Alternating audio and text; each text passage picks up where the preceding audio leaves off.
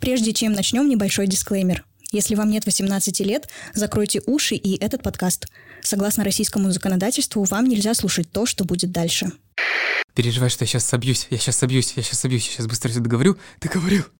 Они выпустили манифест об... а, пам, пам, заново. Пыщ, пых. Но такую трагедию, блин, в мире создали. Капец. Come on, я родился в Радужном, этим нельзя не воспользоваться. Вы можете представить себе подкаст о том, как парень или девушка на протяжении девяти выпусков рассказывает о том, как живется с, ж... с красными волосами. Могу представить такой А, да? Ну окей, хорошо. Значит, еще вот видишь, не в идеальном мире мы живем. Привет. И да, вам не показалось. Меня зовут не Сережа, а Ира, и я продюсер и редактор подкаста «Радужный». На протяжении двух месяцев вы слышали голос Сережи в начале каждого эпизода этого подкаста, но этот эпизод — это такой некий бонус. Сегодня я хочу немного приподнять кулису и показать вам, как создавался этот подкаст, а, какие были внутренние процессы, переживания, какие у нас были страхи и сомнения, и, а, наверное, что лично я нового для себя открыла при его создании, а инсайтов очень много, поверьте, и немного вас повеселю всякими блуперсами. Ой, зачем я вот это делаю второй раз? Ну ладно, все- ну, короче. Как гей Сергей из города Радужный, я имею честь. Да ебаный в рот. Говорить о своей сексуальности. не дам. Извините, пожалуйста. Да нормально все, господи. Мы обменялись смайликами сердечками, и я улетел. Было? Все, класс.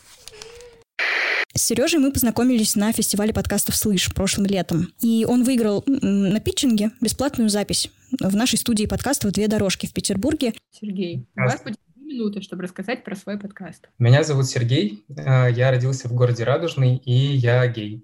Подкаст в формате нарратива. В рамках одного выпуска хочется послушать истории разных немедийных представителей ЛГБТ в рамках одной темы. При этом э, темы хочется брать э, настолько широкими, чтобы они были интересны не только а, представителям комьюнити, которые, я надеюсь, найдут в рамках этого подкаста какую-то дополнительную опору для себя, но и гетеросексуальным ребятам, которые интересуются темой, но не до конца понимают специфичность э, жизни в России. Слово двум дорожкам. Да, э, Сергей, во-первых, спасибо большое, что говорите про эту тему. Спасибо большое, что так ответственно к этому отнеслись. И мы правильно понимаем, что вы из Питера? Я живу в Москве, но сейчас нахожусь в Питере. Ага, тогда ребята знают, что мы дарим несколько записей в нашей студии, и мы находимся в Петербурге, подкаст-студия «Две дорожки», мы вас у себя очень ждем. Привет. класс. Вот, а, ну, мы с удовольствием, правда, познакомились лично, потому что идея очень, очень классная, и хорошо, что в России такие э, темы поднимают сейчас все более активно, это очень круто, и мы как-то хотим при- приобщиться, поучаствовать, хоть немножко вам облегчить жизнь там, поначалу. Там, э, пару часов записи дадим, пообщаемся, может, посмотрим, что мы еще можем сделать, э, чтобы как помочь э, проект сделать. Спасибо большое, буду очень рад познакомиться. Я помню вот эту вот мысль, которая у меня возникла. Это нужно сделать прямо сейчас. Что это настолько круто и настолько гениально, что нужно прям вот хватать и делать. Если вы заметили, по названиям эпизодов, в принципе, на самом деле, даже не слушая подкаст, можно собрать историю, можно собрать эту картинку и, в принципе, понять, о чем идет речь. В этом заключается огромный талант э, Сережи, который мне посчастливилось, не знаю, разглядеть, э, почувствовать и взять в оборот. И мне кажется, у нас сложился очень гармоничный такой тандем, даже не тандем, а, а небольшая рабочая группа. Сережа, Ира, монтажер Максим и всевозможные помощники, которые рисовали нам обложки к эпизодам, писали музыку, там помогали советам и так далее. И мне было жутко интересно, как Сережа вообще в принципе пришел к идее того, что нужно сделать подкаст. Почему именно подкаст? Почему не э, веб-проект? Почему не инстаграм-блог? Почему не книга? И вот, кстати, про книгу он сейчас расскажет. У меня давно была такая идея как-то свою историю, свою жизнь куда-то перенести в виде какого-то рассказа, в виде какой-то книги. У меня вот это комбо как будто бы какое-то. Понятно, что я еще что-то мог бы зацепить, и просто, ну, есть какие-то моменты, которые у меня, с которыми сталкиваются очень многие геи, лесбиянки, транс-персоны и так далее. И у меня есть такой вот как будто бы среднестатистический набор того, что чаще всего происходит. И когда я думал о том, что, ну, мне хочется это переложить в какой-то вид, я сначала подумал, вот, напишу книгу. Я даже в какой-то момент садился, открывал Google Doc и начинал там что-то писать. Я там собрал полторы страницы и понял, что я не понимаю, для кого я пишу, зачем я пишу, что я пишу. кому это будет интересно читать, и перестал. А потом через э, где-то полгода где-то у меня промелькнула книга э, Светланы Алексеевич «У войны не женское лицо», а я ее читал. И у меня в голове такой пазл сошелся. Ну, как бы моя история скорее обычная, чем необычная. Но таких историй до хрена. И тот способ, которым пользуется Алексеевич в своих книгах, когда она собирает много монологов, которые выливаются в один большой, сильный, уверенный голос, это же идеально. И нужно свою историю рассказывать не в отрыве, а вместе с другими людьми. И я очень этим загорелся, начал продумывать, из чего эта книга может состоять, какая ее может быть структура, начал что-то накидывать и рассказывал это друзьям. И друзья мне сказали, а почему книга, почему не подкаст? И я подумал, окей, разумно. И так появился этот подкаст. Но в каком-то возможном мире, если этот подкаст зайдет, ну, я же в конце каждого выпуска говорил про то, что если вам нравится то, что мы делаем, если у вас есть история, которой вы хотите поделиться, отправляйте ее нам на почту. Если там будет много историй, то та изначальная задумка о книге, она актуальна. И я бы хотел ее собрать, потому что я, мне хочется показать истории шире. То, что есть в этом сезоне, это моя история и около нее каких-то тем. Но есть очень много, через что я не прошел. И я это не включал в этот сезон. А оно есть. И может быть как раз заход на второй сезон в том, чтобы рассказывать, давать туда какие-то самые интересные истории перед тем, как выйдет книги. Когда у нас было готово 4 или 5 выпусков, мы решили, что пора уже потихоньку запускаться, потому что пул есть, и, в принципе, нам будет не страшно двигаться дальше. И мы встретились с Сережей в студии просто, чтобы поговорить немного про то, как проходит наш продакшн, что происходит, и вообще про подкаст в целом. На самом деле очень многое, что я услышал, на меня повлияло. И истории других людей, и разговоры с э, терапевтами, там, адвокатом и так далее. Ну, то есть это все очень влияло. Как в хорошую сторону, так и в отрицательную, потому что когда я поговорил с адвокатом, я несколько дней, ну, был в таком адском страхе, потому что он это так легко рассказывал, он так легко про это говорил, а для меня это такая жесть, а для него это просто работа, и он привык к этому. И, видимо, от того, как легко он про это говорил, мне так как-то стрёмно стало, но я прям несколько дней ходил, и меня колотило. Но большая часть э, это таких положительных изменений. Во-первых, я, получается, как его собирал-то? Я созванивался с разными людьми, там 99% людей записано по зуму просто. Но подводки мне приходилось писать в студии. И приходить в студию зная, что за стенкой сидит другой человек, и он сидит в наушниках, чтобы слышать, что звук идет хороший, а ты говоришь в подводке «Привет, меня зовут Сергей, я гей», это капец было для меня тяжело. Я не знал, что для меня это будет так тяжело. Первые разы я записывал их э, на один выпуск по полтора часа, хотя там записывать, ну, минут 15 от силы. У меня был сдавленный голос, спёртое дыхание, когда я начал делать этот подкаст, мне казалось, что я прошел весь путь и такое все себя принял. Но ни хрена подобного. Я каждый раз, ну, прям себя перебарывал для того, чтобы прийти в студию и что-то там сказать на микрофон. А когда я пошел записывать подводки, по-моему, вот для третьего или четвертого выпуска, я записал за минут 20-30. И такой, вау, и это было не в формате того, что я привык говорить в микрофон. Это было в формате, что мне пофиг что будет думать этот человек, за стенкой. Наверное, делая этот подкаст, только я понял, что все-таки я себя наконец-то принял. На меня это произвело как такой терапевтический эффект. Я начинаю слышать свой голос, такой типа, так, вот здесь какая-то херня в плане интонации. Такой, чё ж так хреновенько-то, Сережа? Да пофиг, вообще насрать. Все сожрал вообще. Заново. Ходыщ. Гей, гетеро, гомо, би. Пока создавался «Радужный», лично я прошла огромный путь, наполненный инсайтами. Позвольте, я поделюсь некоторыми из них. Я вот, например, писала в своем посте, который выходил вместе с первым выпуском «Радужного», о том, что у меня в окружении очень много ЛГБТ-ребят, и все они как один супер харизматичные, супер талантливые, супер классные люди. И я понимаю, что обобщение это не есть хорошо, но вот в моем окружении так получилось, что ЛГБТ-ребята отличаются какой-то вот реально душевной теплотой. И мне очень приятно находиться в их э, обществе. И первое, что хочется отметить, это герои. Наши герои — это просто какое-то откровение для меня. Я таких классных людей реально очень давно, наверное, не видела и не слышала. Мне было очень приятно и познакомиться с некоторыми из них, и послушать их истории. Не хочу выделять кого-то, но все-таки меня, наверное, очень впечатлила история Бори. Если помните, он рассказывал про то, как он отмахивался баклажками пива от людей, которые пришли к нему на подставное свидание. И я такой понимаю, что ага, приплыли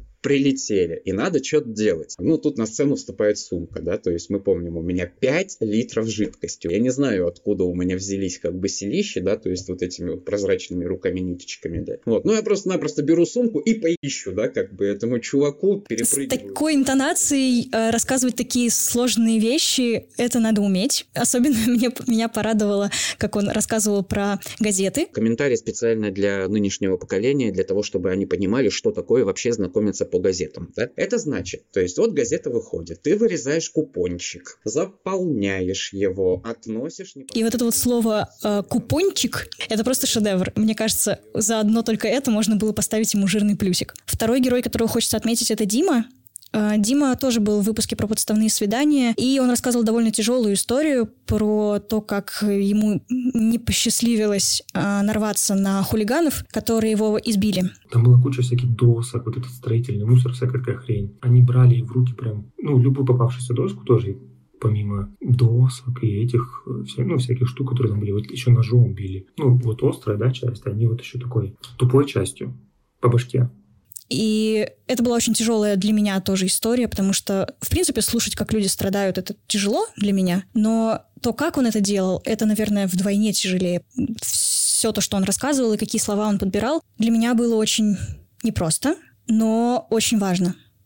Также меня постигла пара очень экзистенциальных, наверное, озарений. И, наверное, самый главный из них — это инсайт, который я вынесла из выпуска про родителей и интервью Ольги, э, терапевтки, которую мы интервьюировали уже в студии вместе с Сережей. И она сказала такую вещь, которая на самом деле относится не только к принятию родителями ЛГБТ-ребят, она относится вообще, в принципе, к принятию любого своего ребенка. Понимаете, как бы наши родители умеют любить так, как они умеют любить можно долго идти к тому, чтобы научить их еще по-другому свою любовь проявлять. Можно не идти, можно просто принять, что вот они умеют любить так, как они умеют. И не биться головой об стенку. Когда вы показываете, что вы отдельный, способны понимать, что родители — это отдельные люди, которые ничего не должны, у которых своя собственная жизнь, свои собственные эмоции, свои собственные переживания, какие-то мечты и так далее и тому подобное. У них свое собственное видение того, что такое хорошая жизнь, какой должна быть жизнь и так далее. Если вы позволяете им быть отдельными людьми, да, то тогда можно наладить этот диалог. Вы их не ломаете. Потому что если мы начинаем вот это вот кто кого переломит, то это война. Нам нужно, да, нам нужно, чтобы нас любили, принимали такими, какими мы есть. Но, к сожалению, не все на это способны. Ну, правда и требовать от родителей принятия, они принимают настолько, насколько они могут. Бывает, что они не принимают совсем. Это печально. Это то, что можно оплакать, смириться в каком-то смысле. У меня с родителями довольно тоже такие интересные, странные отношения, в том плане, что я довольно часто делала вещи, которые они не одобряли, и которые мне нравились, которые э, для них в их парадигме и в их картине мира были чем-то неважным, неправильным. И для меня было очень критически, вот прям важно, жизненно важно, чтобы меня, безусловно, принимали и, безусловно, поддерживали. К сожалению, это было не так, и реальность была немножечко другая, и в связи с этим было очень много страданий. А тут, когда я услышала о том, что Ольга рассказывала про то, что возможно, просто стоит это отпустить, и просто смириться, как бы оплакать это и двигаться дальше. Это была очень терапевтичная мысль, которая, опять же, повторюсь, она не только про ЛГБТ, она вообще, в принципе, про любые ограничения, связанные с тем, что у людей разные бэкграунды, и разные установки, разные убеждения, и пытаться переделать друг друга под себя, это ну, не очень хорошо. И это круто, потому что это говорит о том, что «Радужный» — это подкаст не только для ЛГБТ-ребят, это подкаст для всех ребят, и девчонок, и небинарных персон, для всех. А в плане жизни того, что изменилось, ну, как бы я забросил все свои хобби, потому что меня теперь нет времени на них. Но на самом деле у меня правда не было какого-то ответа про то, почему. Почему это со мной произошло? А как это получилось? А почему я такой? Почему другой вот чувак такой, а этот такой. И меня постоянно был этот вопрос, который я ну, не знал на него, как ответить. В какой-то момент он у меня отпадал, в какой-то момент возвращался, но он постоянно был. А делая этот подкаст, я понял, что какая нафиг разница? Я же не задаю вопрос, почему этот человек правша, почему этот человек левша. Как будто бы мы этой части человеческого существа, естества придаем так много значения, а на самом деле это же просто часть всего остального. И вот это сознание, на самом деле, оно пришло вот ко мне сейчас, что это не важно вообще. И в нормальном мире этого подкаста бы не существовало. И не существовало его бы не потому, что там геев как-то притесняют в России, а потому что никто про это не говорил.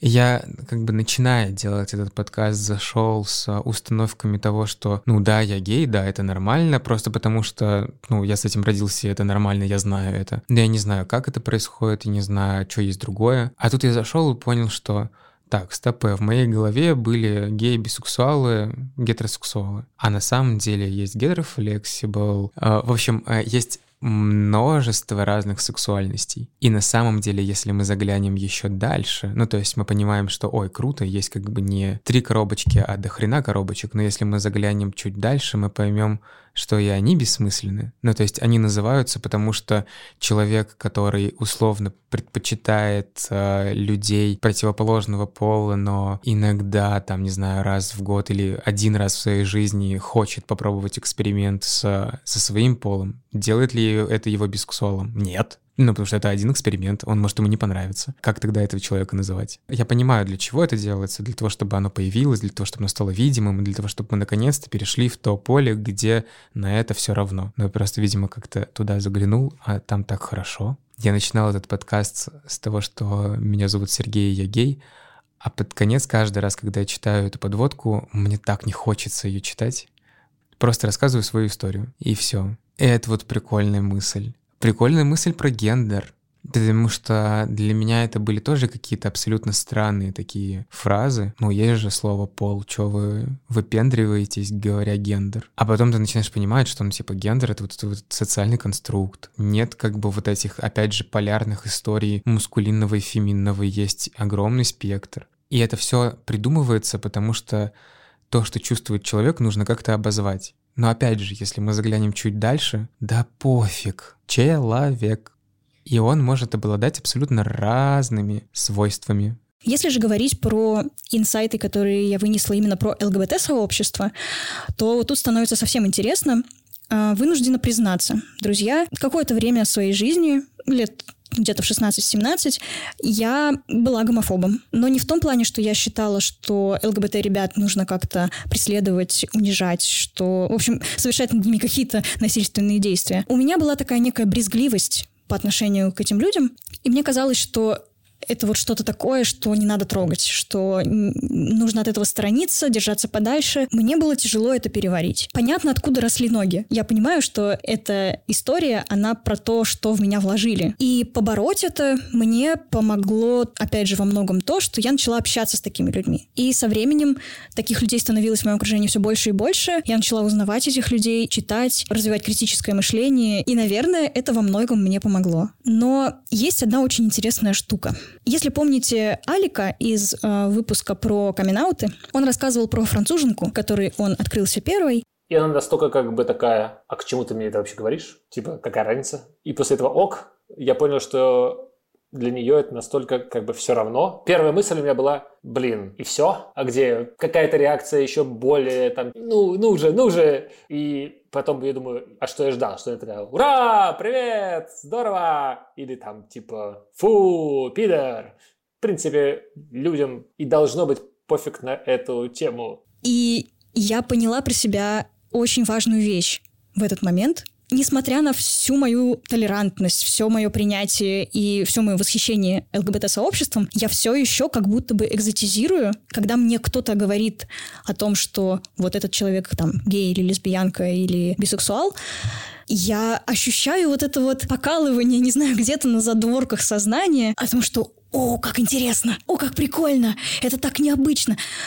И если честно, ребята, меня это очень расстроило, потому что я столько времени потратила на то, чтобы осознать, что это не важно. Я столько усилий вложила в то, чтобы донести эту идею до других людей, а сама при этом все равно как будто бы удивляюсь каждый раз, когда мне кто-то говорит, что мой знакомый там какой-то или знакомая ЛГБТ. И я очень хочу от этого избавиться. Я не говорю о том, что это какая-то гомофобная часть меня, хотя, наверное, и так оно и есть. Настолько глубоко вколоченная это в подсознании, что это вылезает даже при э, всем том пути, что я прошла вместе с героями Радужного. И мне хочется, правда, чтобы это закончилось. И я надеюсь, что у меня получится. Ну, еще один очень неожиданный, интересный и такой немножко спорный, наверное, инсайт, который я услышала от э, Максима Авдеева, нашего героя последнего выпуска, актера, открытого гея, с которым мы дискутировали на тему публичности и на тему публичных камин -аутов. Медийные обладают огромным влиянием.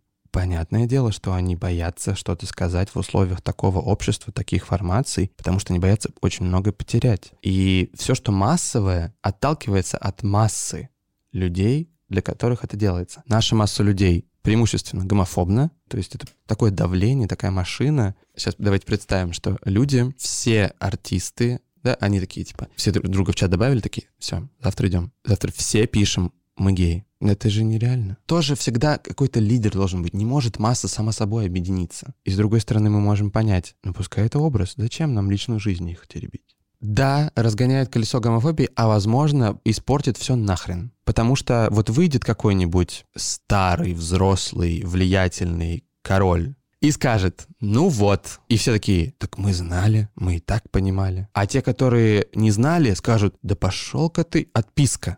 Отписка, отписка, отписка. Все.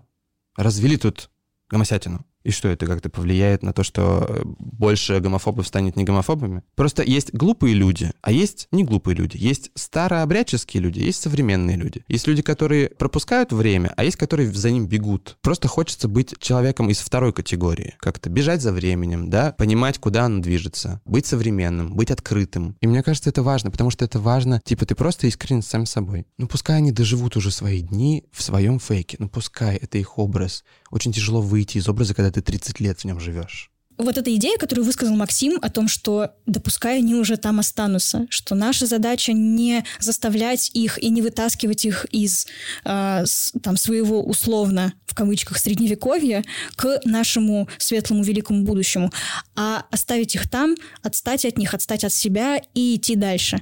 Это интересная мысль, которая мне в голову не приходила. И, наверное, ее стоит еще какое-то время помусолить в голове, чтобы понять, а что же все-таки будет более действенно? Наверное, это открытый вопрос до сих пор у меня. Просто вот такое вот небольшое интересное наблюдение я для себя вынесла. Я не помню, где я там выбирал воздух, где нет. Можно еще раз на начало. Простите, пожалуйста. Прости, Максим. Прости, Максим. Прости, Максим.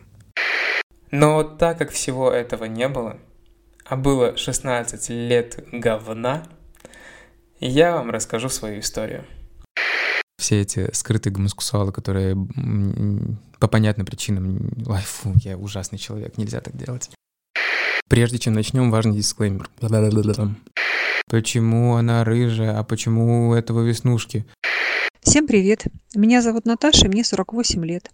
И я слушаю подкасты. Я много работаю с, детьми, с детьми, с подростками, со взрослыми людьми. Я консультирую как психолог, как тренер по речи. И эта история и Сергей Голосову захватила меня тем, что это голос честного, открытого миру, искреннего человека, которому действительно есть что сказать. Для меня было очень важно услышать эту историю, потому что, во-первых, Сергей замечательный рассказчик. И я узнала очень много ценного для себя, опять же, для того, чтобы немножко по-другому понимать тех людей, с которыми могу я работать, могу встречаться, могу общаться. Мне были очень важны какие-то, важны, во-первых, другие истории, истории других ребят, то, что говорили специалисты. Это повлияло на мое, на мои знания, на самом деле. И самое классное, конечно, что это был единственный подкаст, который я слушала, отложив все дела, так как и должно быть, когда я общаюсь с другом. И, знаешь, Сергей, на какое-то время, на все время существования подкаста, ты для меня стал другом, потому что я ждала твою историю, я искренне очень сильно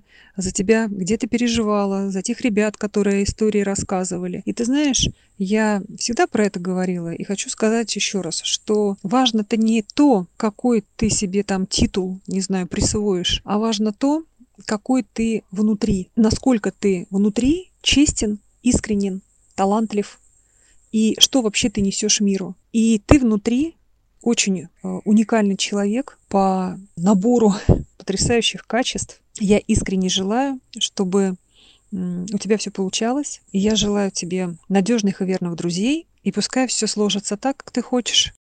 Меня зовут Тамара. Мне 74 года. Я прослушала подкаст с большим интересом и многое поняла. Многие считают, и я так считала, что геи – это больные люди, Извращенцы, которые воспитывают себя, в себе такой интерес. Я после прослушивания даже разговаривала с близкими, друзьями. А что, если это естественное влечение, и как этим людям, особенно детям, с этим жить? А я считаю, да очень просто. Жить таким, какой ты есть. Сережа, спасибо тебе за интересную историю. Мне было важно услышать это. И закончить я, наверное, хочу благодарностью. Сереж, спасибо тебе большое. Ты, в принципе, все и так знаешь, но я хочу поблагодарить тебя еще и так. Хочется еще раз сказать о том, насколько ты классный, насколько ты талантливый, насколько приятно слушать твой голос. Это отметила не только я. И ты молодец. Ты прошел такой огромный путь. И мне даже представить сложно, насколько это было непросто.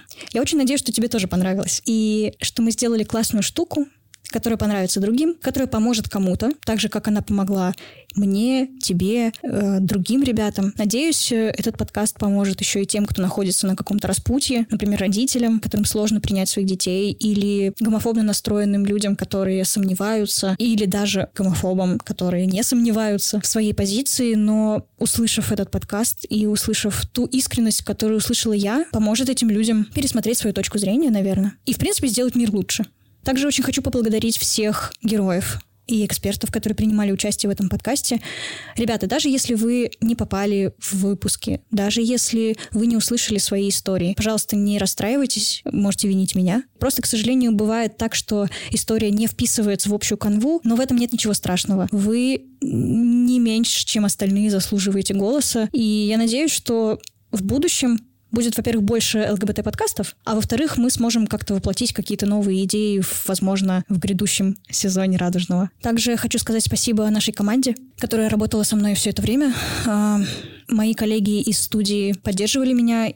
Хочу сказать спасибо монтажеру Максиму, который очень все гладенько делал, вовремя, в срок. А, мне очень понравилось с тобой работать, Макс, и я надеюсь, что мы продолжим э, это сотрудничество. Ребятам, которые сделали обертку для подкаста, джингл написал нам Паша Лукьянов. Спасибо тебе огромное. Обложку и последующие обложки для разных эпизодов сделал Егор Белозеров. Спасибо тебе огромное. Да, кстати, друзья, а, если вы слушали нас в Apple подкастах или на Яндекс Музыке, вы могли не заметить того, что мы сделали отдельную кастомную обложку под каждый выпуск, и там на самом деле разворачивается целая идея. Самый первый выпуск начинается э, ночью, как будто бы эта вот панелька, которую вы, вы видите, она находится э, в ночное время суток. Самые тяжелые эпизоды мы сделали в таких более э, мрачных и грузных тонах, а под конец мы видим рассвет. То есть таким образом мы как бы проходим такой путь от тьмы в свет, и я надеюсь, что вам понравилась эта идея. Ну и, конечно же,